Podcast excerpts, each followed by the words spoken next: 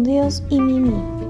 Pequeñas reflexiones a la luz de la palabra de Dios que bendecirán tu día a día y te ayudarán a crecer espiritualmente.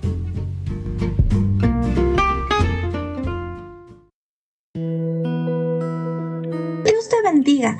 El día de hoy, en una palabra para los sabios, el que recoge en el verano es hombre entendido. El que duerme en el tiempo de la siega es hijo que avergüenza. Proverbios capítulo 10, verso 5. Muchas personas dicen lo haré mañana, como algo tan simple de expresar. Sin embargo, mañana olvidan lo que tienen que hacer. Los minutos se vuelven horas, las horas días y los días años. Así que no dejes para mañana lo que puedes hacer hoy. ¿Has estado posponiendo algo que debiste haber hecho hace mucho tiempo? Adelante, hazlo. Cúmplelo de una vez. Y recuerda un proverbio noruego. El hombre perezoso deja el trabajo para el día siguiente. Recuerda todo, cumplirlo en el momento correcto. Así no dejarás nada para mañana y vivirás en paz y con un corazón que ha cumplido sus metas. Es lo más sabio que puedes hacer. Y en nuestra reflexión del día de hoy titulada Provocación al pecado, tomamos la cita de Romanos capítulo 7 versos 8 al 11 pero el pecado, aprovechando la oportunidad que le proporcionó el mandamiento, despertó en mí toda clase de codicia. Pero cuando vino el mandamiento, cobró vida el pecado y yo morí. Porque el pecado se aprovechó del mandamiento, me engañó y por medio de él me mató.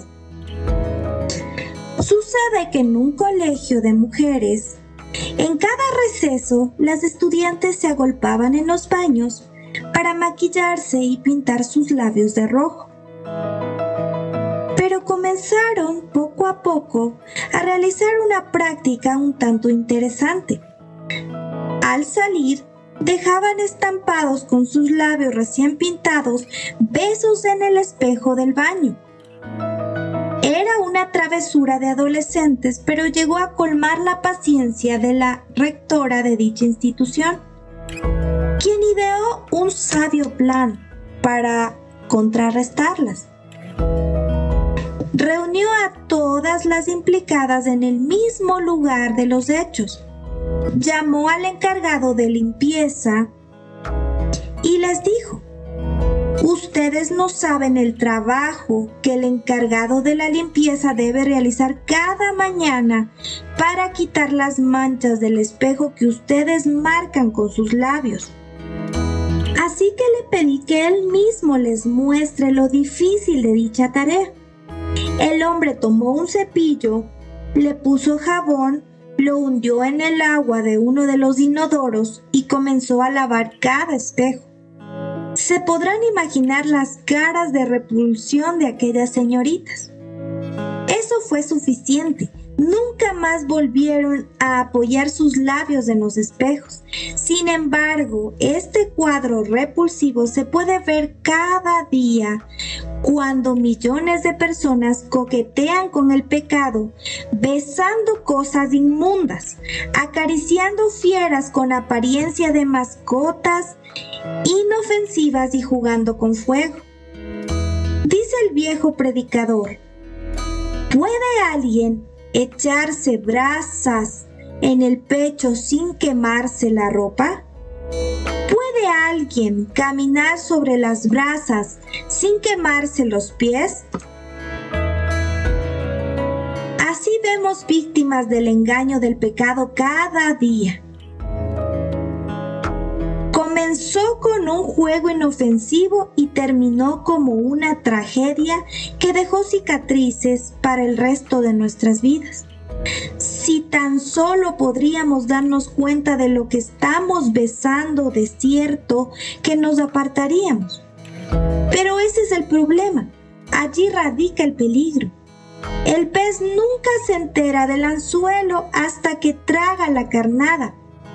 Pero el pecado es dulce, atractivo y seductor. Cuando descubres su verdadera esencia ya es demasiado tarde y te metiste en problemas. ¿Te identificas?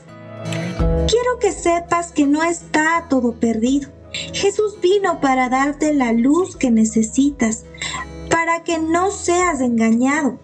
Recuerda que Él dijo que Él era la luz que había enviado al mundo para que todo el que crea en Él no viva más en tinieblas.